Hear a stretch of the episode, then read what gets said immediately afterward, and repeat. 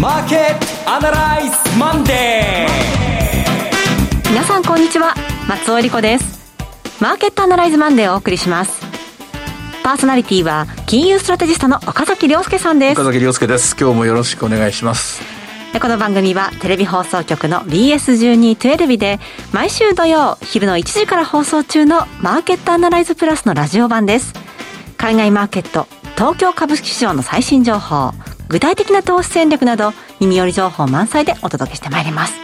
いや気づけば月末6月が終わりますねってね今日。あのここ来てからずっと喋ってました、うん、だけど7月に入るとこれ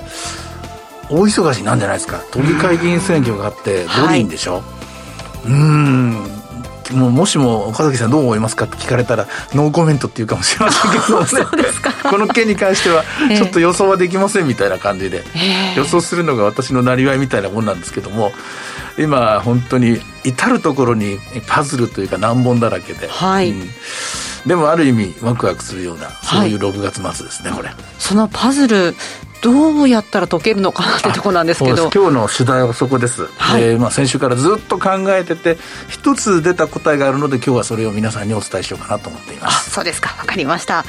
え今日は番組後半には福眼経済塾のエミン・エルマズさんがご登場されます。株式市場と商品市場の見通しをそちらでは伺いたいと思います。では番組を進めていきましょう。この番組は株365の豊かトラスティ証券の提供でお送りします今週のストラテジーこのコーナーでは今週の展望についてお話しいただきます。はい。一つ謎が解けたと言いましたが、はい、これはちょっと時間の経過とともに皆さんにお伝えしたいと思うんですね。あの、先週のこの放送で、まあ、セントリス連議のブナード総裁の話に始まって、利上げが前倒しでということがもっぱらのテーマでした。で、そこからまあ随分まあ悩んで苦しんでいろんなことを調べてたんですが、その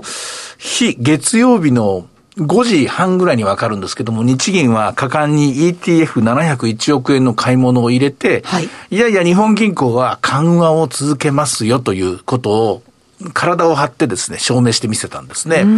そしてその後、ヨーロッパでは ECB のナガルド総裁が我々だってまだまだ追加金融緩和の手段、対抗策ありますよというコメントをわざわざ入れました。はい。で、その後、ニューヨーク連銀総裁のウィリアムズさんがですね、え利上げはないと。まだまだしないと。まだそのデータは揃ってないと。そしてパウエル議長が議会の証言で、えー、これまた同調する形でですね、えー、先制攻撃はないっていう、プリエンプティブストライクがないという形なんですが、これは私なんかのように古くからマーケットを見てる人間は、1994年2月、当時のグリーンスパン議長が、えー、みんなが予想してしていなかったのに、えー、みんながイメージしたよりも1年ぐらい前に利上げを突然行ったんですね。はい、それを踏まえての発言ですが、そういうことはしないと言いました。これでまあ安心感が広がったんでしょう。ところが、その後、地区連銀からは、ボストン、ダラス、アトランタと、みんな22年の利上げ、もう来年から利上げモードに入るということを、えー、ぽつりぽつりと、それぞれ自分の意見を言うようになったんですね。まあ、どっちが正しいとか、どっちも正しいとかもしれませんが、これでまたパズル混迷が深まっていくわけですよ。はい、地方と本部との対立だとか、あるいは ECB との対立だとか、それから日本との対立だと。まあ、そういうことを延々とですね、うんうなって考えていたら、突然全然違うところから、はい、パズルを解く鍵が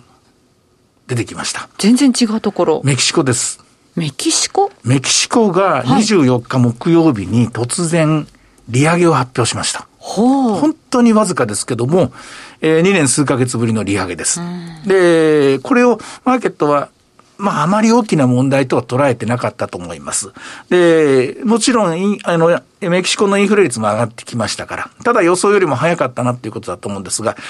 これは非常に重要な意味を持ってます。ええ、なぜかというと、えー、遡ること、今から6年前です。2015年の12月に、16日だったかな。FRB が、ジャネット・イエレン議長の時です。えー、利上げを行いました。はい、テーパリングをして、さらに1年2ヶ月かけて非常にゆっくりしたペースで利上げを行いました。しかし、この時メキシコはですね、金融危機の傷跡が深いと見て、えー、FRB が利上げをするまでは全く動かなかったんです。はい、ずっと金融緩和した状態でした。で、アメリカが利上げをしたのを見て、その翌日に、17日に、12月17日にメキシコ中央銀行は利上げをしました。ところがですね、これがまずかったんですよ。はい、どうまずかったかというと、この時、すでにメキシコペソは、やや弱含みで推移していました。ええ、少しずつメキシコペソがドルに対して売られ始めたんですね。そしてこの1日、わずか1日遅れた、遅れたんですが、この後もメキシコペソは売られ続けます。ドルに対して売られ続けます。ドル高メキシコペソ安が続くんですね。で、利上げを同じように0.25ずつしたんですが、全然ペソ安が止まらないために、えー、その後1年間アメリカはですね、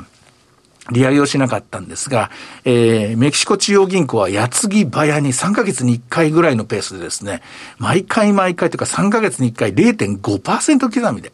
どんどんどんどん利上げしています。で、利上げしても利上げしてもメキシコペソの、えー、暴落ですね、下落は止まりません。ついには、えその金融危機後のですね、水準から考えると、メキシコペソはドルに対して半値になっちゃうんですよ。で、これを止めるために、えー、アメリカの中央銀行 FRB と同様のペースで利上げをしていくんですが、FRB がゼロから始まって2.25%で、まあ、利上げが終わるんですけど、が、えー、ペソの安さ、ペソ安を止めるために、メキシコ中銀は、えー、3%から利上げを始めて、はい、8.25まででしたかね、5.25%も利上げをするんですよ。はい、これぐらい利上げをして、やっとメキシコペソ安が止まったんですよ。と考えると、今回もアメリカの金融政策が引き締めに移行していくならば、あの時と同じように遅れてしまうと、はい、メキシコペソはものすごく安くなるリスクがあるわけです。メキシコっていうのはアメリカにものすごく債務を持っていますから、ドル高が困るんですね。ドル高になっちゃうと借金が増える。で、当然、えー、ペソが安くなっていくと、ただでさえインフレ懸念が広がっている中、どんどんどんどんインフレが、率が上がってしまいます。前回の教訓を生かすならば、アメリカがまだ、まだ本格的な利上げをする前に、少しでも一歩でも二歩でも先んじて金融政策を動かさなきゃいけない。こう考えたのでしょう。よって24日木曜日に先行してメキシコは利上げに踏み切りました。で、ここの時謎が解けるんですあ、はい、そうかと。メキシコ中銀に考える時間を与えるためのアメリカの内部でのこの議論の工作なのかと。ほう。つまり本部と地区が、地区連議が議論が分かれている。はい。ドットチャートで見る。先を見れば、えー、22年にも利上げをするかもしれない。しかし一方で、本部の方は、えー、理事の方はまだしないと言っている。まだまだ議論は固まらない。えー、テーパリングの、テーパリングの議論をするということを議論したなんていうのが今回の6月です。で、おそらく7月には議論するのでしょう。で、ジャクソンホールでも何か言うのでしょう。でも、いろんなこと、いろんなこと慎重に慎重にやってくれれば、それだけ利上げのタイミングが遅れる。うん、で、その間に他の中央銀行は、アメリカという大きな空母が回転するときの波に飲まれないように、はい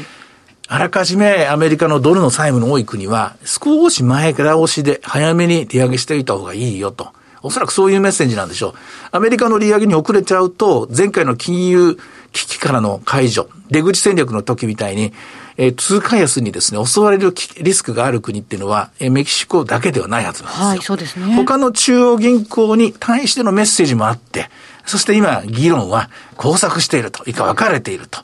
で、それぞれがみんな思い思い好きなことを言ってて、なんか足並み揃ってないんだな、みたいな印象もありますけども、それが現実であると。で、それを見ながら、他の中央銀行の皆さんどうしますかと。FRB が動くのを待ちますかと。その前に動きますかと。で、動いた方がいい中央銀行はもうどんどん動いていくでしょう。ただ日本なんかは最後の最後まで動きませんから。はい、ですから、えー、ETF の購入、これはまた下がった時は続けるのでしょう。難しいのは ECB です。ECB がどっちに動くのか。あと当然のことながらもう一つのお隣の国、カナダも動くでしょう。あと、イギリスもやはり動いていくことになるでしょう。そうやってみんなが準備したところで FRB は、ではそろそろ我々も利上げモードに入りますと言って動くことになる。こういうことで、え、ここから先のコロナ禍からの出口戦略が進んでいく。で、そのために、あえて今議論が交錯している、ものすごく盛り上がってまとまってないようにも一見見えるかもしれないけれども、その間にそれぞれの国が判断してほしい。これが今回の謎を解く一つの鍵かなというふうに思いました。となりますと、まあ、アメリカはこの後、2023年、はい、利上げをこう匂わせていますけれども、はい。はい、そこまでになんとかしなさいよということなんでしょうか？他の国々は、アメリカが利上げをする前に動いた方が、はい、波にのさらわれないですよというメッセージです。だってこれ、アメリカが動いてから動くと、他の国々は大変な、あの、コストがかかってしまうわけなんですね。はい、で、事実アメリカが23年になるのか22年になるのかわからないですけども、利上げする出口に向かっていることはじもう事実ですから、ね、早く動いた方がいい国と、えー、早く動かない方がいい国もあるわけなんですけども、えー、そこから先、いついつ利上げをするかは、これは今週の雇用統計であるし、はい、再来週の再来週だったかな、消費者物価指数であるし、これを見ながらになりますと、この数字がどんどんどんどんいいものが出てくれば、それは利上げが早まるだろうし、えそうでもなければ時間がかかると。でも出口に向かっていることは事実だと。だとすれば、前回失敗したメキシコなんかは早めにやっとこうと。動いたと思うんです。で、そういうメッセージを世界中に発している、こういう局面じゃないないかと思いますね。日本はどうなるんでしょう？日本は最後まで動かないでしょう。う最後まで動かないんですが、日本で、えー、この全体的に円安という形でインフレが、えー、進む時というのは、円安が進む時というのは、これは日本の輸出企業にはプラスなんですが、はい、生活しているものには厳しいところがあります。で、これまあ本当に致し返しなんですけども、デフレからの脱却は進めなきゃいけない。進めなきゃいけないんですが、同時に生活も守っていかなきゃいけない。ね、国民の世論はこれ分かれることが、もうちょっと先ですけどね、うん、えー、そういうのが待ってるかもしれません。ただ、あの、その一方で、まあ、111円まで進んできてますけども、ある程度織り込んでるところもあるんですよ。はい。で、本当の本当の為替市場っていうのは実質金利が決める。まあ、購買力が決めると言ってもいいんですけども、アメリカがインフレを容認しながら、容認しながら進んでいくと、思ったほど120円とか125円の形にならないんですね。これもまた歴史的に証明されていることなんですよ。はい、でもひとまずは日本の株式市場にはメッセージとしてインフレは一つ容認されている。それから、えー、通貨について言うとドルが強くなってしまうリスクが高まっている。それともう一つ周辺国の方ですけども、たまたままあメキシコペソの話題が出たので、これについて話すと、えー、6月24日に利上げをしてからメキシコペソは強くなってるんですけども、本格的にアメリカが利上げをしていくと、メキシコペソはもっと利上げしなきゃいけないと。アメリカの倍のペースで利上げしていかなきゃいけない。そうでないとメキシコペソは前回のように売られてしまうことがある。このあたりのところは投資家としては覚えておかなきゃいけないポイントだと思いますね。そして日本の企業が今どういう状況を見越しているのかというところについては、うん、まあ、今週木曜日日銀の単価が出てきますね。はい、あの、DI を見ることで、利益率がどうなってるから、これは古くから DI を見ながら、えー、将来の日本企業の EPS ですね、全体の利益がどう動くかっていうのが予想できるんですね。はい、今回 DI がはっきり改善を見せていたら大丈夫だ、このままいけばいいっていうことになるんですけども、足踏みをしていくと、まあ、もうちょっと停滞期間が続くかなという可能性があります。で、なぜそう思うか、そのリスクがあるかっていうと、え仕入れ価格ですね。要するに、海外で起きている供給逼迫問題。これも、えー、前回のデータ3月だったんで、まだそんなにきつくなかったと思うんですが、今回6月調査なんで、かなりウッドショック、並びに、銅ショック、並びに様々なですね、供給逼迫問題が日本企業にも、暗い影を落としている可能性があるのあると思うんですね。このあたりのところが注目点です。えー、見なきゃいけないところがいっぱいあるんですけれども、DI とそれから価格 DI、この二つを見てください。はい、えー、これが木曜日の仕事になるかなと思います。そして今週月末となっております。月末月初となっております。はい、さて、今週取引のする上でどんなこと気をつけたらいいですか？あの、先週作ったレンジ、おおむねそのレンジの中で動くのじゃないかなと。どちらかというと、なかなか高値を追うよりは、はい、えー、先週の展開っていうのが、あれが本当なのかどうかっていうのを確かめるような、若干下値をテストするようなですね、もう一回試しに行くような、そういう局面があるんじゃないかなと私は慎重に見ています。はい。えー、では、今日の指標見ていきましょう。えー、今日は全場小動きですね。はい、81円安というふうになっています。えー、株365の方も29,110 8円から始まったんですね。高値は175円まであったんですが、その後、安値は37円。現在、2万9000飛んで75円と、えー、本当に狭いレンジでうごめいてるという動きですね。はい。さて、いろいろ展望していただきました。今週末土曜日には午後1時から放送します。マーケットアナライズプラスもぜひご覧ください。また、Facebook でも随時分析レポートします。以上、今週のストラテジーでした。ではここでお知らせです。株365の豊トラスティ証券より鈴木和之さんご出演の動画コンテンツの情報です。豊かトラスティ証券では投資家の皆様の一助にと動画コンテンツの充実を図っています。岡崎良介さんやゲストを招いた動画など充実のラインナップをタイムリーにお届けしています。現在は鈴木和之さんが2021年注目テーマと鈴数注目株についてお話ししています。こちらの動画コンテンツをご覧になられたい方は、豊かトラスティ証券のウェブサイトから投資情報の豊かマーケットを開いていただき、ひろこのスペシャリストに聞くの鈴木さんのコンテンツをクリックしてください。またこちらは YouTube からも検索ご覧いただけます。アーカイブも充実していますので、岡崎さんのコンテンツなどもご覧になっていただきまして、アンケートにもぜひお答えいただければと思います。さあ、今すぐ、豊かトラスティ証券の YouTube チャンネル、豊か TV を検索。以上、株365の豊かトラスティ証券から動画コンテンツの情報でした。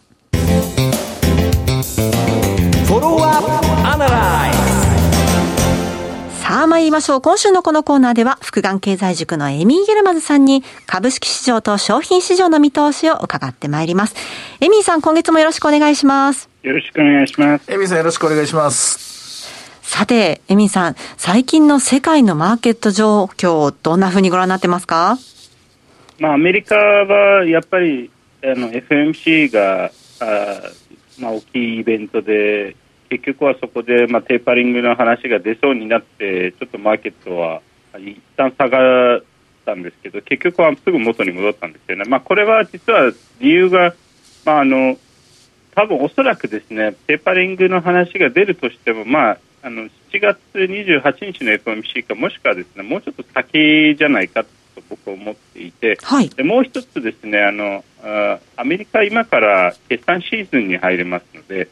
えー、そしてあの、まあ、自社株買いも結局解禁されてますので、まあ、いずれにしても、まあ、夏だし多分あまり、まあ、相場がそんなに大きく動きそうな季節ではないんですよね。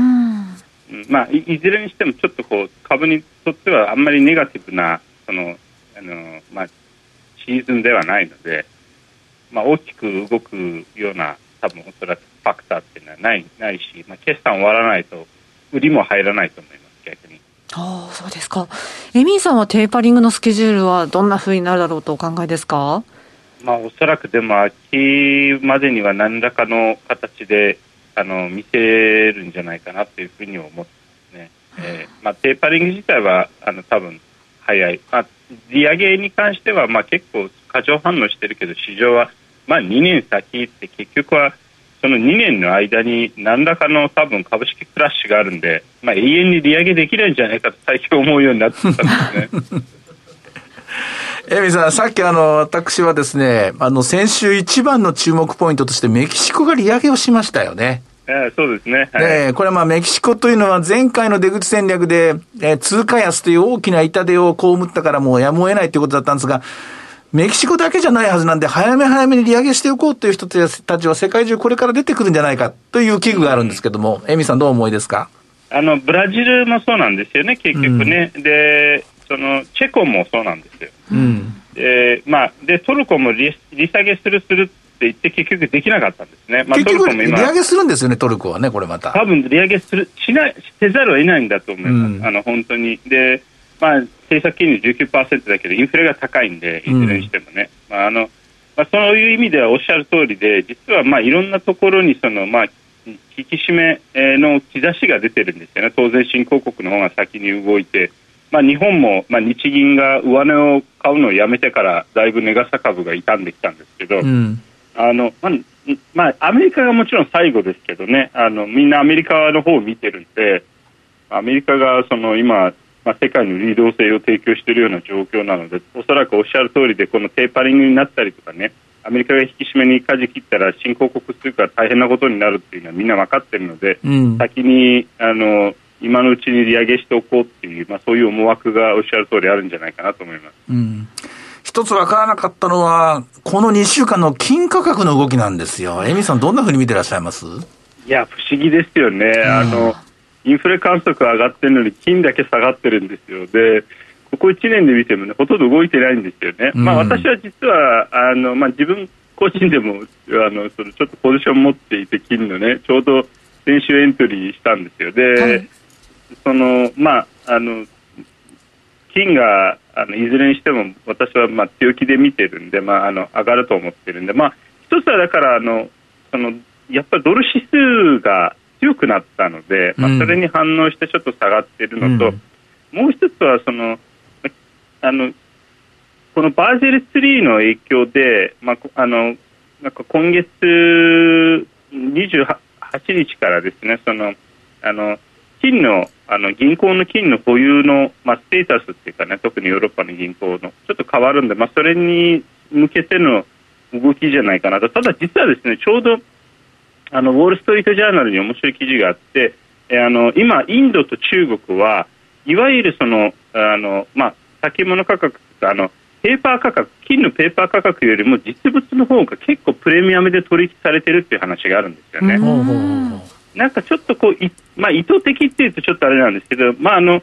あのまあ、ちょっと操作的にあのいわゆるペーパー価格自体はかなり金だけじゃなくてですね銀も抑えられてるんですよね。はいでも実物はかなりやっぱり需要があって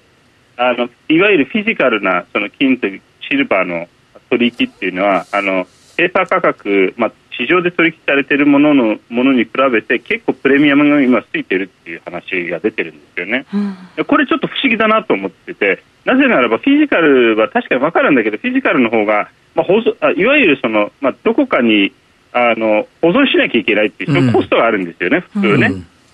でそれにもかかわらず、まあ、そのインドと中国は、まあ、金に対する需要が強いっていうのは、まあ、これもまあ何らかの